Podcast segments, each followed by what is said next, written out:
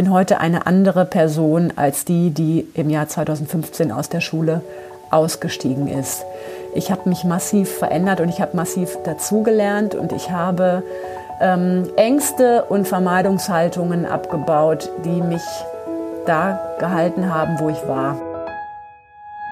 Herzlich willkommen zu Live After Lehramt, dem Podcast, in dem du als Lehrer auf der Suche nach mehr als Schule wertvolle Impulse zum Berufswechsel und zur Gründung eines eigenen Business bekommst. Und zwar von den Menschen, die den Weg aus dem Lehrberuf selbst gegangen sind. Ich bin Isabel Probst, ehemalige Studienrätin und heute Expertin, Beraterin und Coach für den beruflichen Kurswechsel von Menschen mit Lehramtshintergrund. Denn, Überraschung, es gibt ein Leben danach. Hallo ihr Lieben, ich habe ja versprochen, dich noch mehr über meinen Weg, meinen persönlichen Weg aus der Schule und rein in mein eigenes Business wissen zu lassen. Ähm, das möchte ich heute tun, allerdings nicht in Form einer langstielig erzählten Biografie, sondern verknüpft mit sechs Lehren, die ich auf meinem Weg aus der Schule und hinein in die Tätigkeit, die ich jetzt tue, ziehen durfte. Hintergrund ist natürlich für dich da einen relevanten Anknüpfungspunkt zu schaffen und dich nicht oder dich vorzuwarnen vor bestimmten Fallen, in die ich getappt bin, ähm, die du vermeiden kannst. Ich habe manche Dinge erst im Nachhinein so gesehen, wie ich sie jetzt sehe ähm, ja, ich hoffe, dich im Vorfeld dafür sensibilisieren zu können und dir auch zu helfen, da in die Umsetzung zu kommen. Ähm, bleib bis zum Ende dran. Ähm, als letztes bekommst du nämlich auch tatsächlich meinen Tipp, um in die Umsetzung zu kommen. Okay, also ich starte direkt mit meinem ersten Learning. Learning ist so ein Modewort. Ich benutze, ich benutze eigentlich lieber Lehren. Mit meiner ersten Lehre, die ich ähm, ziehen durfte und die ich auch immer wieder bei meinen Klienten ähm, sehe und wiedergespiegelt sehe. Meine erste Lehre ist Trust Your Instinct. Vertrau auf das, was du empfindest und auch auf dein Bauchgefühl. Der Hintergrund ist, ja, meine Unzufriedenheit als Lehrer, die begann natürlich schon recht früh, was heißt natürlich, aber bei mir begann sie recht früh, ähm, nämlich schon zum Anfang des Referendariats, wo ich dachte, okay, wow, das, das ist also Schulalltag, das ist Lehreralltag. Ob ich da jemals zu einer Routine komme, will ich das eigentlich bis 67? Und klar, viel ist am Anfang des Referendariats natürlich noch fehlendes Handwerk, was ich nicht beherrschte. Das ist stressauslösend, ne? wenn man vor einer Klasse steht und ähm, ja, man, man versucht da zu unterrichten, aber so richtig kann man es noch nicht und das war für mich schwer zu ertragen, da nicht alles immer perfekt abzuliefern, so wie ich das gewohnt war. Denn ne, ich bin auch ein kleiner Perfektionist und äh, so in neue Situationen mich zu begeben, wo ich die Dinge noch nicht kann, aber einfach äh, das klappen muss, weil ich da vor der Klasse stehe, das war für mich nicht leicht. Ähm, gleichzeitig hatte ich dieses grundsätzliche Missempfinden, irgendwie passt das hier für mich nicht. Und äh, insgesamt habe ich plötzlich eine ganz andere Draufsicht auf Schule, als ich sie noch als Schüler hatte. Und ich habe das Gefühl, die Schüler brauchen eigentlich was ganz anderes als das, was ich ihnen geben kann. Ähm, ja, was ist das für ein Stress, hier immer im 45-Minuten-Tag durch die Gänge zu hetzen, mh, komplett umzuschalten auf ein anderes Fach. Ja, dieses 1 zu 30, das Noten geben, dann auch das Gefühl, eigentlich erreiche ich die Schüler gar nicht da, wo, wo es wesentlich ist. Also in dem, ja, geht es dir gut? Wie willst du dein Leben leben? Was brauchst du dafür? Wie, ähm, was für eine Vision hast du von einem guten Leben und wie kannst du das erreichen? Ähm, und dann eben nicht nur über die Fächer zu gehen. Klar, Sachkenntnisse sind auch wichtig, will ich nicht runterspielen, aber ich hatte das Gefühl, dass ich mit Schülern immer auf so einer oberflächlichen Ebene über Sachdinge kommuniziere und sie auch anhand dessen natürlich bewerte. Ähm, der Geschichtstest mit den Jahreszahlen, wovon, wobei ich auf Jahreszahlen nie jetzt so den Wert gelegt habe, alleine weil ich dieses Exerzieren von, von Zahlen so furchtbar finde. Ähm, aber ich hatte das Gefühl, das Wesentliche, das Zwischenmenschliche und das, was das gute Leben ausmacht, das kommt mir in Schule zu kurz. Und gerade, das musste ich auch einsehen, gerade am Gymnasium, ähm, ist man da eigentlich an der Schulform, an der das am stärksten ausgeprägt ist. Ähm, der Selektionsgedanke, der Performancegedanke, ähm, da ist man pädagogisch noch nicht so weit, wie man das an den meisten anderen Schulformen ist und auch sein muss, weil dann natürlich die Schüler auch deutlich größere Herausforderungen mitbringen. Am Gymnasium werden die ja in Anführungszeichen lernbereit äh, angeliefert. Und ähm, da hat man im Grunde leichtes Spiel, muss man ehrlich sagen, als Gymnasiallehrer. Klar, kann ich jetzt auch nicht so pauschalisieren, aber ähm, ja, pädagogische Arbeit am Gymnasium ist, ist gerade an so konservativen Schulen irgendwie noch noch nicht so angekommen, muss ich sagen. Und ähm, ja, es war irgendwie gar kein, gar kein Platz dafür da, mit Schülern auf ja, mit Schülern so zu arbeiten, wie ich mir das vorgestellt hatte. Ich hatte also dieses, ähm, dieses grundsätzliche Missempfinden von, das, das ist hier nicht richtig, ich, ich möchte das so nicht. Und auch die Einsicht, dass ich darauf gar nicht so großen Einfluss nehmen konnte. Klar, in, man sagt ja, innerhalb deines Unterrichts hast du ja Gestaltungsspielraum und mach doch, ne, wenn du das für wichtig hältst. Nee, aber irgendwie hat mir das nicht ausgereicht. So bin ich dann auch äh, gekommen zu meiner Beratungslehrerausbildung, die ich dann nach zwei Jahren ähm, angetreten bin, weil ich mehr Raum wollte für, für, für mich relevante Themen, ähm, mit Schülern ihre wirklichen Probleme zu besprechen und ihnen natürlich dabei zu helfen und sie zu unterstützen, diese zu bewältigen ja, auch damit war ich so ein bisschen auf dem Holzweg in meiner Schule oder zumindest meiner Zeit voraus, sage ich mal einfach, denn das wurde wenig gesehen, wenig gewertschätzt. Im Kollegium war auch nicht unbedingt die Struktur, die das so angenommen hat. Klar, vereinzelte Kollegen schon, aber Beratungslehrer, was will die denn jetzt? Äh, ja, hm, hm.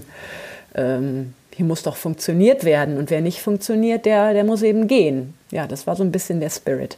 Und so fühlte ich mich irgendwie grundsätzlich verloren in dieser ganzen Mühle. Ganz abgesehen natürlich von Stressbelastung, Korrekturbelastung. Oh, was habe ich gekotzt? Ehrlich, ganz ehrlich, muss ich jetzt einfach mal dieses Wort benutzen. Korrekturen waren für mich die Höchststrafe. Ähm, Klar, ich liebe mein Fach Englisch. Ähm, ja, dass da auch mal irgendwie ein Test geschrieben werden muss, ist, ist klar. Aber die Zeit, die ich am Schreibtisch verbracht habe mit Korrekturen, es ist nicht mehr normal. Und ähm, das war für mich so eine krasse Lebenszeitverschwendung, dann auch noch zu sehen, ja klar, das wird irgendwie zur Kenntnis genommen, ein, ein Blick drauf und dann, äh, okay, Note kassiert und weg damit. Es ist einfach so ineffizient. Ähm, ja, an allen Ecken und Enden hat es für mich nicht gepasst. Und dieser Instinkt war immer da. Trust your instinct. Klar, alle, ja, und viele Kollegen sagen dann, ähm, ah, das wird mit den Jahren besser und äh, warte mal ab und nach ein paar Jahren hast du alle Klassenstufen mal durchunterrichtet, dann hast du dein Material und dann kannst du da immer super drauf zurückarbeiten, äh, äh, greifen. Und ähm, ja, dann ist das doch hier ein super Job. Also, ähm, ne, bist sicher, und ähm, auch in der Zukunft ist dein Arbeitsplatz sicher und ähm, das wird schon alles werden, halte mal durch. Aber ich hatte dieses Gefühl, dass das nicht richtig ist, dass es nicht besser wird und dass, dass ich grundsätzlich diese Missempfindung auch behalten werde. Und das hat sich im Grunde auch bewahrheitet. Also nach dem Referendariat habe ich fünf, fünf Jahre ähm, als Lehrer noch weitergearbeitet und ich habe die ganze Zeit mich darum bemüht, doch endlich anzukommen in der Schule und mich doch dann endlich zufrieden zu fühlen und ähm, immer mehr das Gefühl zu haben, ja, ich beherrsche das jetzt und ich fühle mich jetzt angekommen und ähm, ja, das, das ist schon alles gut, so wie es ist. Aber dieses Gefühl trat nicht ein. Und äh, dass ich dann die Konsequenz gezogen habe, nicht mehr in Schule arbeiten zu wollen, das hat rückblickend zu lange gedauert, ehrlich gesagt. Hätte ich da mehr auf meinen Instinkt gehört, hätte ich vielleicht sogar gar nicht nach dem Referendariat diese Stelle antreten dürfen. Na, vielleicht habe ich es noch gebraucht, wirklich mal die volle Stelle zu erleben. Ähm, ich kann dich nur darin bestärken, wenn du dieses grundlegende Gefühl hast, dass ich, ich bin hier der falsche Mensch am falschen Ort. Das, das passt nicht. Ich kann mir das nicht vorstellen bis 67. Trust your instinct. Genau, du darfst da auf dich hören und dann auch entsprechend den Mut entwickeln, Konsequenzen zu ziehen. Okay, wir kommen zur Lehre Nummer zwei. Und die habe ich tatsächlich retrospektiv gewonnen, diese Einsicht, ähm, denn ich selber habe das so nicht gelebt. Meine Lehre Nummer zwei ist, hinzu schlägt weg von.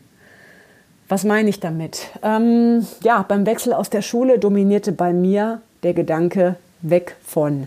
Ich muss weg aus Schule. Ich, äh, das ist, also man kann es Flucht nennen. Ja, auf jeden Fall war es der Gedanke, ich, ich weiß, was ich nicht mehr will, nämlich das. Und davon muss ich irgendwie weg. Mir fehlte die Vision eines starken Hinzu. Was will ich denn? Was zieht mich denn an? Wo bin ich denn richtig? Und was will ich denn mit meinem Leben machen? wenn schon nicht Schule. Und ähm, ja, auch das hat dazu beigetragen, dass meine Entscheidung so lange brauchte. Nicht zu wissen, was kommt denn danach und pff, kommt da überhaupt noch irgendwas oder ich jetzt, bin ich jetzt gescheitert und dümpel jetzt so rum. Ähm, mir fehlte das starke Hinzu. Und ich möchte dich dazu ermuntern, zu überlegen, was, was ist es eigentlich, was dich anzieht? Wofür du jeden Tag aufstehst. Und liegt das eigentlich innerhalb der Schule? Ist das, ist das realisierbar in der Schule? Dann umso besser, hebe das in deinem Berufsalltag nach vorne. Vergegenwärtige dir immer, wofür stehe ich hier eigentlich jeden Tag auf und versuche dem so viel wie möglich Raum in Schule einzuräumen. Und wenn du merkst, es ist aber, es ist aber was, was außerhalb von Schule liegt. Ähm, eigentlich bin ich ein Kreativmensch, ein Musiker oder ich bin doch eigentlich der Wissenschaftler. Und das kommt mir in Schule zu kurz. Versuche an dieses Hinzu zu kommen. Was ist es? Dieses Ding, was dich magnetisch anzieht. Denn das ist so wichtig, um die ganzen Rückschläge, die dich auf dem Weg dorthin sowieso ereilen werden, auch zu überstehen. Du brauchst eine Frustrationstoleranz, um dich als Lehrer daraus zu entwickeln oder wo auch immer hinzuentwickeln in den Zustand, den du erreichen willst. Und äh, da werden Frustrationen und Hürden kommen, die du überspringen wirst, wenn du weißt, wofür du es tust und wo du hin willst. Ähm, mir fehlte das. Ich, ich bin so rausgegangen und, und ja, das wurde eigentlich auch nur dadurch möglich, dass ich in das Unternehmen meines Mannes erstmal einsteigen konnte. Das hat dann allerdings auch erstmal gepasst für mich. Das war super. Es war eine Musikschule für Rock und Pop, die er geleitet hat. Ähm, ich bin sowieso Hobbymusikerin. Ich bin super Organisationstyp. Für mich war Musikschulleitung mega. Trotzdem war es eigentlich streng genommen nicht das Hinzu, was mich aus dem, aus dem Beruf daraus bewegt hat, sondern halt das, das Weg von irgendwie. Ich, ich will hier nicht mehr Schule. Und äh, ja, um jetzt mal den, den, den, den Altsprachler raushängen zu lassen, ähm, muss ich mich anlehnen an ein Zitat von Seneca. Wer den Hafen nicht kennt, in den er segeln will, für den steht kein Wind günstig. Das heißt, formuliere dein Ziel. Dein Ziel muss attraktiv sein. Ähm, wo willst du hin? Und alles weitere erklärt sich dann. Was sind die Steps, die du gehen musst? Wie kommst du dahin? Ähm, du musst dir vor Augen halten, was will ich eigentlich vom Leben? Genau. Fehlte bei mir. Mittlerweile habe ich diese Hausaufgaben gemacht. Ich weiß, ich habe da große Klarheit für mich und ich glaube, das hat mir auch dabei geholfen, deutlich schneller voranzugehen ähm, auf dem Weg, den ich seitdem beschreite. Denn wir haben ähm, die Musikschule verkauft im Jahr 2018. Da war meine kleine Tochter ein Jahr alt und haben uns nochmal ganz neu besonnen äh, auf das, was wir, was uns wirklich im Kern bewegt. Und das ist für mich einfach das Mentoring und Coaching und äh, das Unterstützen von Menschen, die die den Lebensentwurf anstreben, der, der wirklich zu ihnen passt und der sie eben auch magnetisch anzieht. Das möchte ich mit, das möchte ich miterleben und dazu möchte ich befähigen. Genau. Okay. Hinzu schlägt weg von. Jetzt kommen wir zu Punkt Nummer drei. Das ist etwas, das musste ich auf dem Weg immer wieder lernen und hatte mir das auch im Vorhinein nicht so vor Augen gehalten. Ähm, ganz ehrlich, ich bin heute eine andere Person als die, die im Jahr 2015 aus der Schule ausgestiegen ist. Ich habe mich massiv verändert und ich habe massiv dazugelernt und ich habe ähm, Ängste und Vermeidungshaltungen abgebaut, die mich da gehalten haben, wo ich war. Ähm, da, auch darum wurde es so schwer, mich aus dem Lehrberuf zu lösen, weil, ich, weil mich diese Ängste und Vermeidungshaltungen dominiert haben. Ähm, da ranzugehen, das wird dich frei machen. Egal, ob du im Beruf bleibst oder den Beruf wechselst. Ähm, das, was du willst, findet nicht in deiner Komfortzone statt. Das ist mein Learning Nummer drei. Du musst raus aus deiner Komfortzone und der richtig coole Scheiß, der passiert nicht dort. Ähm, ja, was heißt das? Die Komfortzone ist das, wo du dich wohlfühlst, da, wo du ähm, deine Routinen hast und da, wo du nicht mit deinen Ängsten in Berührung kommst. Und da ist es bequem, auch wenn es vielleicht unangenehm ist, weil der Schulalltag so stresst und man klagt dann natürlich darüber. Ähm, aber eigentlich ist es doch Komfortzone. Man weiß, wie das funktioniert. Ähm, man weiß in etwa, was von einem erwartet wird und man weiß, wie man mit seinen Verhaltensweisen durchkommt. Ja, wir tragen irgendwie doch aktiv dazu bei, dass wir in der Situation verbleiben, in der wir ja auch irgendwie unzufrieden sind, indem wir unsere Ängste und Vermeidungshaltungen nicht angehen. Ähm, und diese Komfortzone musst du knacken, sonst wirst du nicht vorankommen, in welche Richtung auch immer. Denn ähm, ich, das ist ein sehr wirkungsvoller Detektor, ähm, zu schauen, ähm, was löst mir Stress aus, wovor habe ich irgendwie Angst, was, ja, was, was habe ich in Vergangenheit immer vermieden und tue es irgendwie aktuell auch noch immer. Das ist ein wirkungsvoller Detektor dafür, wo du ansetzen musst, um deine Situation zu verbessern. Ja, Beispiele. Ich habe immer wieder Klienten, denen ist es total unangenehm, mit mir zu telefonieren oder ähm, mit mir einen Videocall zu machen oder so. Ne? Denn sie wollen nicht preisgeben, dass sie erstens nicht, nicht computerfit sind und ihnen das Angst macht.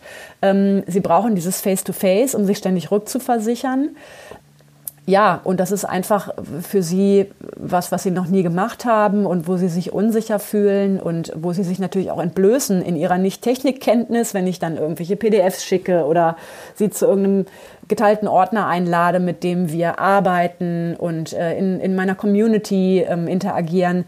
Ja, das ist dann irgendwie so, äh, nee, äh, will ich, weiß ich nicht, ob ich das will. Ähm, hm, okay, wäre gut, wenn du das ich meine, wenn du das für dich ähm, beschließt, dass du das jetzt einfach tust und mit dem Vertrauen darauf, dass, dass deine Situation auch helfen wird.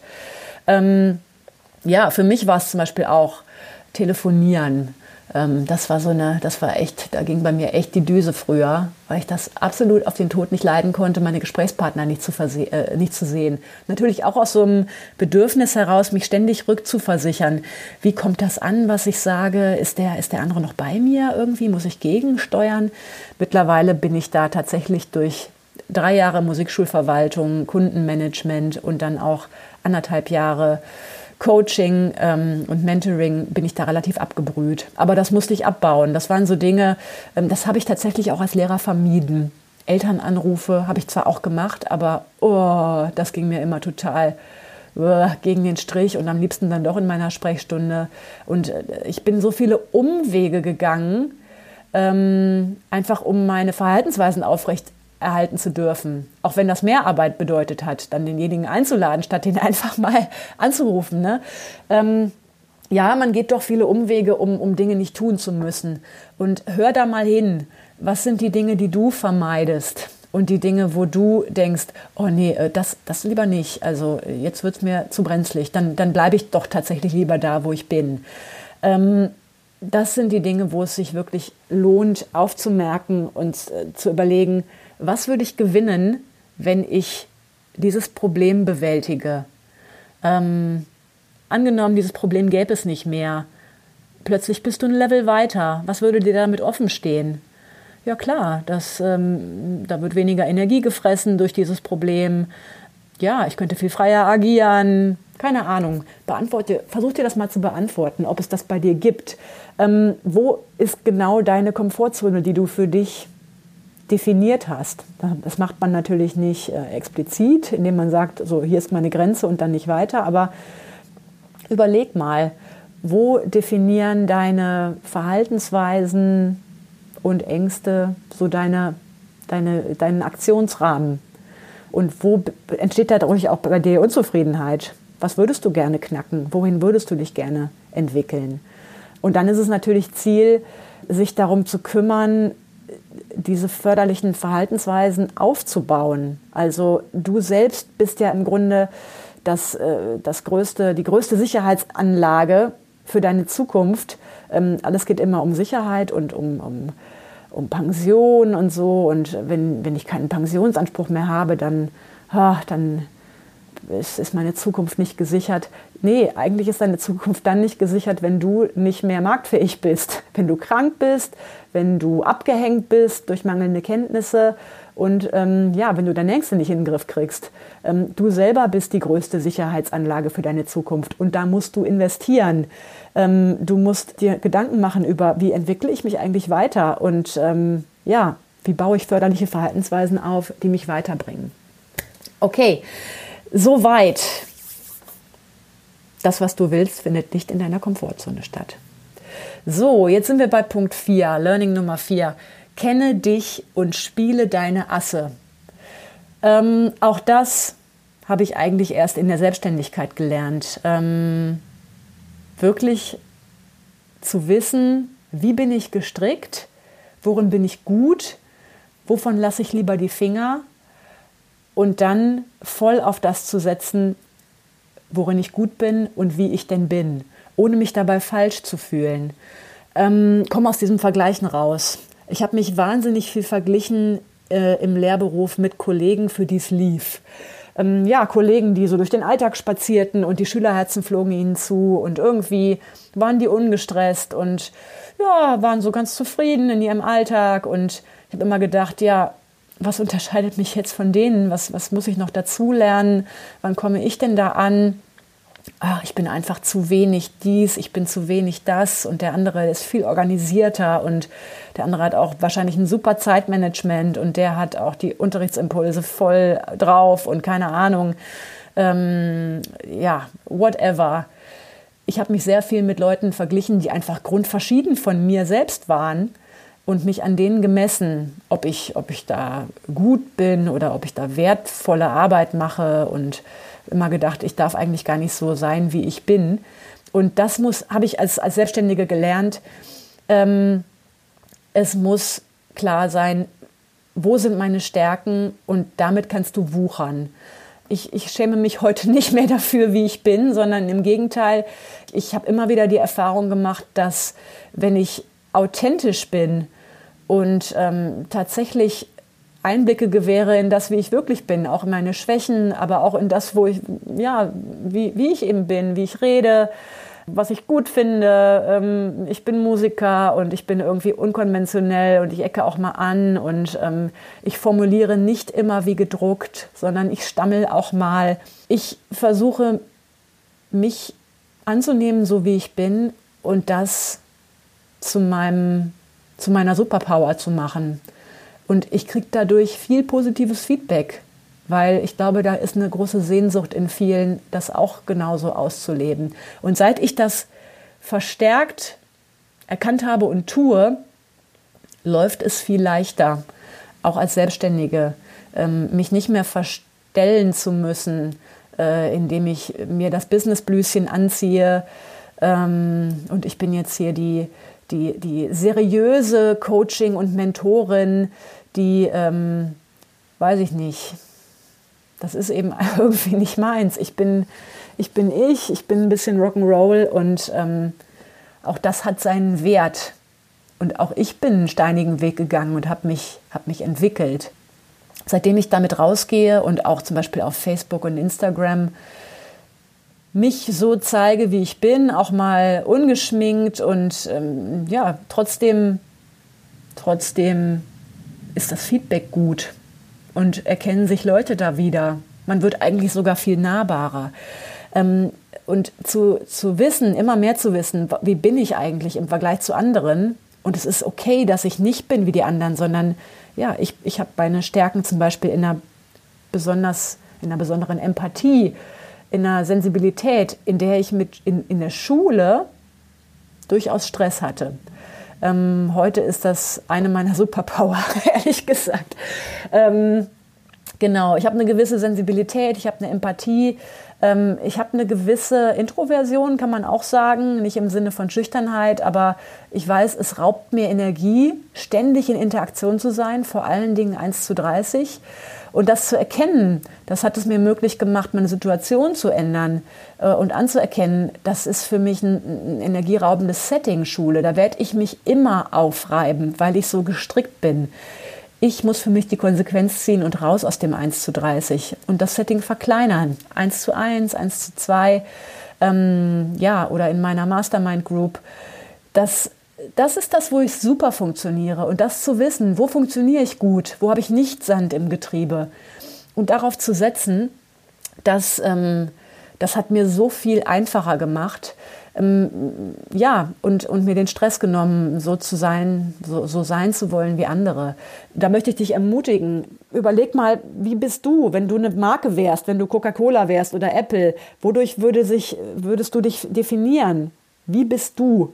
Als, als Personenmarke. Und diese Asse Spiele, wenn du weißt, ähm, ich bin der Mega-Orga-Mensch, ich bin zwar irgendwie soziophob, aber organisieren kann ich, dann ähm, setze darauf, dann äh, ändere deine Situation so, dass du nicht ständig diesem Stress ausgesetzt bist, aber dass du halt Performance da bringen kannst, wo du stark bist. Ähm, und das habe ich eben in meiner Selbstständigkeit extrem, extrem gelernt, denn nur dann ähm, hast du überhaupt äh, Überlebenschancen. Genau, das war Punkt Nummer vier. Kenne dich und spiele deine Asse. Jetzt kommen wir zu Punkt Nummer fünf. Der Weg ist das Ziel. Das habe ich auch, ja, weiß ich nicht wann, aber ist noch nicht so lange her, dass ich das, dass ich das eingesehen habe. Vor allen Dingen auch in Zusammenarbeit mit meinen Klienten. Ich habe oft gehört von Klientinnen, die aus dem Lehramt raus wollen, ja, aber ich weiß doch gar nicht, was ich machen soll. Ähm, berate mich doch mal, was könnte der Beruf sein, der zu mir passt. Ähm, dem zugrunde liegt die Vorstellung, okay, Lehrer war es nicht, jetzt muss ich das nächste, den nächsten Beruf ins Auge fassen und da dann auch bitte glücklich werden. Also, keine Ahnung, ist es jetzt die Rechtsanwaltsgehilfin oder ist es ähm, der Tischler? Oder ähm, sollte ich doch nochmal promovieren? Sag mir die Antwort. Was ist das, was ich jetzt an, anstelle der variablen Lehramt setzen kann, ähm, damit das ein für mich klar definiertes Ziel ist? Und mir ist immer deutlicher geworden, das ist eigentlich gar nicht erstrebenswert, dass man jetzt genau den Beruf für sich definiert, den man dann halt anstelle des Lehramts bis 67 macht, sondern der Gedanke, der Weg ist das Ziel, ist deutlich freier und ähm, der lässt dir die Luft zum Atmen und dich als Person weiterzuentwickeln. Es muss gar nicht sein, dass du aussteigst möglicherweise und in, diesen, in, diese, in diese Fiktion des perfekten Jobs dann gehst. Ja, was ist der perfekte Job? Wenn du darüber nachdenkst, dann wirst du nie zu Potte kommen. Also ähm, es muss ja nicht das Beste sein und das Passendste was du wählst, sondern es muss was sein, was grundsätzlich zu dir passt, was du gerne tust, worin du gut bist. Und das muss auch nicht eine Entscheidung fürs Leben sein, sondern vielleicht ist es ja nur für die nächsten fünf Jahre oder nur die nächsten zwei. Und du benutzt diese Expertise, die du dann machst, als Sprungbrett für das nächste. Ähm, vielleicht entwickelst du dich noch deutlich weiter und du weißt noch gar nicht, wo all das endet. Diese Erfahrung mache ich selber ganz massiv. Ich bin rausgegangen, habe eine Musikschule geleitet, ähm, meine Coaching- und Mentoring-Tätigkeit ist immer mehr angewachsen und irgendwann bin ich auf dieses Pferd umgesattelt und werde hier immer besser und komme immer näher an das ran, wo ich eigentlich ähm, drin gut bin und was mir Spaß macht. Und da bin ich mittlerweile wirklich extrem dicht dran. Und es wird, ja, ich weiß aber nicht, wo es enden wird. Mache ich das in zehn Jahren noch? Wie ist die Situation von Lehrkräften in zehn Jahren? Gibt es da meinen Beruf überhaupt noch? Weiß ich nicht. Ich werde mich weiterbilden. Das ist sowieso das Ding, was ich permanent mache, seit ich aus dem Lehrberuf ausgestiegen bin. Lernen, lernen, lernen, was das Zeug hält, ähm, auf eigene Faust. Das sagt mir keiner, was ich lernen soll oder keiner verpasst mir eine Fortbildung, weil ich das brauche, sondern ich bin total, ähm, ja, ich, ich gucke, wo, worauf habe ich Lust, was ist meine nächste Challenge, was muss ich lernen, um den nächsten Level freizuschalten, was muss ich tun, um mich weiterzuentwickeln? Und der Fokus sollte liegen auf, auf dem Weg, auf der Weiterentwicklung als Person und nicht auf, wo will ich eigentlich irgendwann mal hin? Dann können wir eigentlich alle gleich sagen, ich will, ich will ins Rentenalter, das ist mein Ziel. Das, das wollen wir natürlich nicht. Wir wollen ein erfülltes Leben haben und den Weg auch äh, vielseitig und interessant gestalten. Und da müssen wir Perfektionismus ablegen und diesen Zielgedanken. Das ist das, was, was ich so in den letzten Jahren immer mehr erfahren durfte. So, und jetzt kommen wir tatsächlich zum, zum letzten Learning, das ich dir noch mitgeben möchte, zur letzten Lehre, die dich auch wirklich in die Umsetzung bringen soll. Start before you're ready heißt diese Lehre. Beginne, bevor du dich dafür bereit fühlst. Denn ganz ehrlich, wann fühlen wir uns denn bereit? Willst, willst du im, im, im Pensionsalter dich bereit fühlen oder wann soll das genau sein? Was muss passieren, damit du bereit bist? Ist es jetzt noch die eine Fortbildung? Ist es das Halbjahr, was du mit hängender Zunge abwartest? Ist es ähm, das Ganzjahr und die Sommerferien, bis du dir erlaubst, irgendwas anderes mal ähm, in Angriff zu nehmen? Ähm, wann genau bist du eigentlich bereit, was, mit was anderem anzufangen? Musst du bis dahin gelernt haben, ähm, ja, wie man eine Webseite programmiert? Oder musst du bis dahin gelernt haben, ähm, ich weiß es nicht. Welche, welche Stufe, was soll denn noch kommen, bevor du jetzt anfangen darfst? Start before you're ready. Alles andere kommt auf diesem Weg. Ich musste mich immer wieder ins kalte Wasser stürzen und es einfach tun, bevor ich, bevor ich das Gefühl hatte, so jetzt, jetzt kann es mal losgehen. Denn dann ist eigentlich schon so viel Zeit vergeudet, dass, ähm, ja, dass, dass es das Ganze irgendwie ineffizient wird wenn du das Gefühl hast, das und das steht jetzt bei mir an, aber ich bin noch nicht bereit dafür, überlege, ja, was würde es jetzt verändern, wenn ich das und das jetzt hätte und wenn diese Bereitschaft da wäre? Ähm, ist das jetzt vielleicht nicht alles nur eine Taktik, um nicht anfangen zu müssen? Was wäre, wenn du dir jetzt heute erlaubst, einfach mal anzufangen und heute schon den ersten mini, mini, mini, mini, mini Schritt gehst? Wäre doch jetzt eine Challenge für dich, oder? Was, was ist der erste Schritt? Der kann noch so klein sein. Und dann fang damit an und es werden sich Gänge und Türen und Flure öffnen, die du bisher noch nicht gesehen hast. Das ist das, was ich, was ich selber erfahren habe. Ähm, Im Grunde, man, man lernt Menschen kennen, indem man rausgeht mit seinem Thema und es einfach anfängt und das nicht perfekt tut und es tun sich immer mehr Dinge auf. Das war in der Musikschule so und das ist massiv heute so als Mentor und Coach. Ähm, und ich betreibe ja meinen ganzen Laden selbst. Ich mache meine Webseite selbst, mein Social Media, meine gesamte Interaktion mit meinem Newsletter und ähm, ja, natürlich meine Klienten, mit denen ich auf verschiedenen äh, Kanälen kommuniziere. Das habe ich nicht alles von heute auf morgen gelernt. Und schon gar nicht konnte ich das im Jahr 2015, als ich ausgestiegen bin als Lehrer. Das kam durch den reinen Bedarf und durchs Anfangen. Start before you're ready.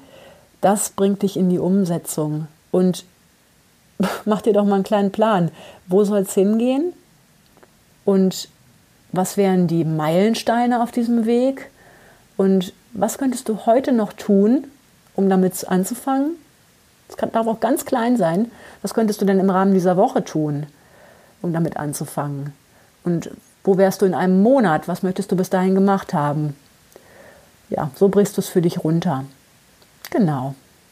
Diese Dinge habe ich alle habe ich alle durch und ich bin auch noch lange nicht irgendwo angekommen, sondern das, das läuft. Also das sind alles Dinge, wo ich immer weiter lerne. Ähm, man erfindet sich immer wieder neu, man lernt dazu, man muss mit Frustrationen umgehen.